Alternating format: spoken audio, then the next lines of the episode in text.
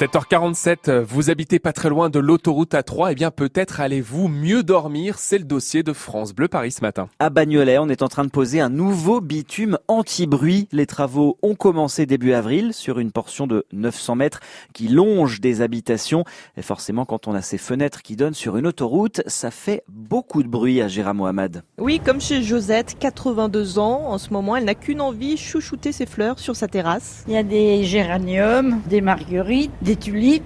Mais avec ce bruit, ça donne vraiment pas envie de jardiner. Ce bruit, il vient de l'autre côté du mur de sa terrasse, de l'autoroute et des 160 000 véhicules qui passent chaque jour. Ça fait plus de 60 ans que Josette supporte ces nuisances sonores. Moi, j'y suis habituée au bruit depuis le temps. Mais quand il y a quelqu'un qui vient me voir, des amis, qui eux sont au calme, ils disent mais comment tu fais pour supporter ce bruit? Ça ira beaucoup mieux quand le nouveau bitume sera installé, promet Thomas Valisère, adjoint à la direction des routes d'Île-de-France. En fait, le bitume contient plus de vide qu'un bitume normal et ce vide absorbe le bruit de roulement des véhicules. Ça divise le bruit routier par trois. Déjà testé à Noisy-le-Sec et dans le Val d'Oise, ce nouveau revêtement commence à porter ses fruits si on en croit les habitants sur place.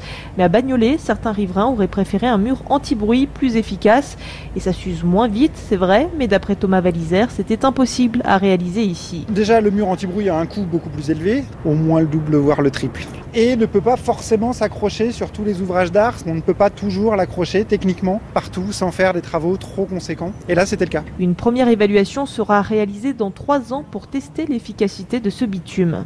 Et les travaux doivent s'achever le 2 mai. Ils sont financés à 50% par l'État et à 50% par la région Île-de-France. Bonjour Laurent Rivoire.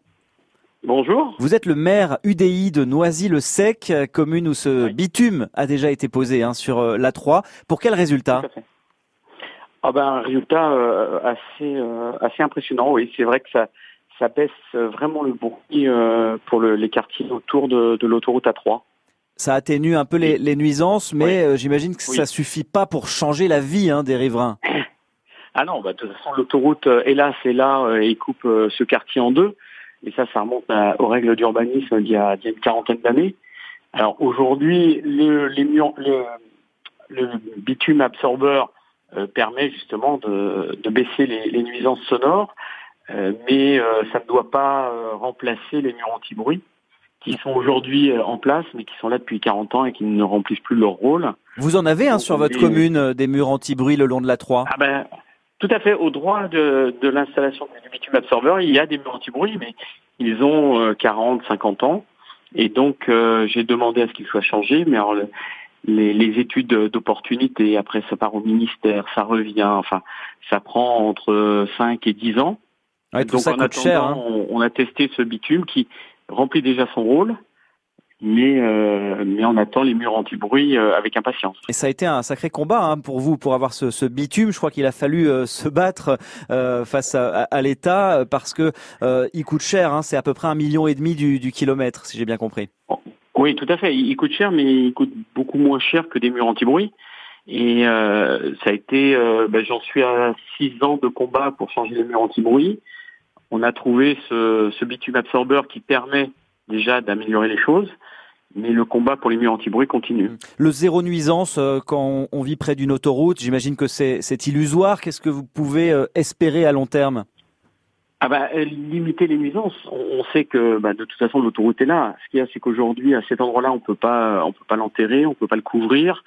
Euh, donc le, le, bitume absorbeur est un premier point. Les murs anti-bruit euh, refaits pour, euh, ce sera entre 20 et 2020 et 2025, sera la, la prochaine étape. Ce sera pas tout de suite. Merci en tout cas Laurent Rivoire, maire de Noisy-le-Sec en Seine-Saint-Denis.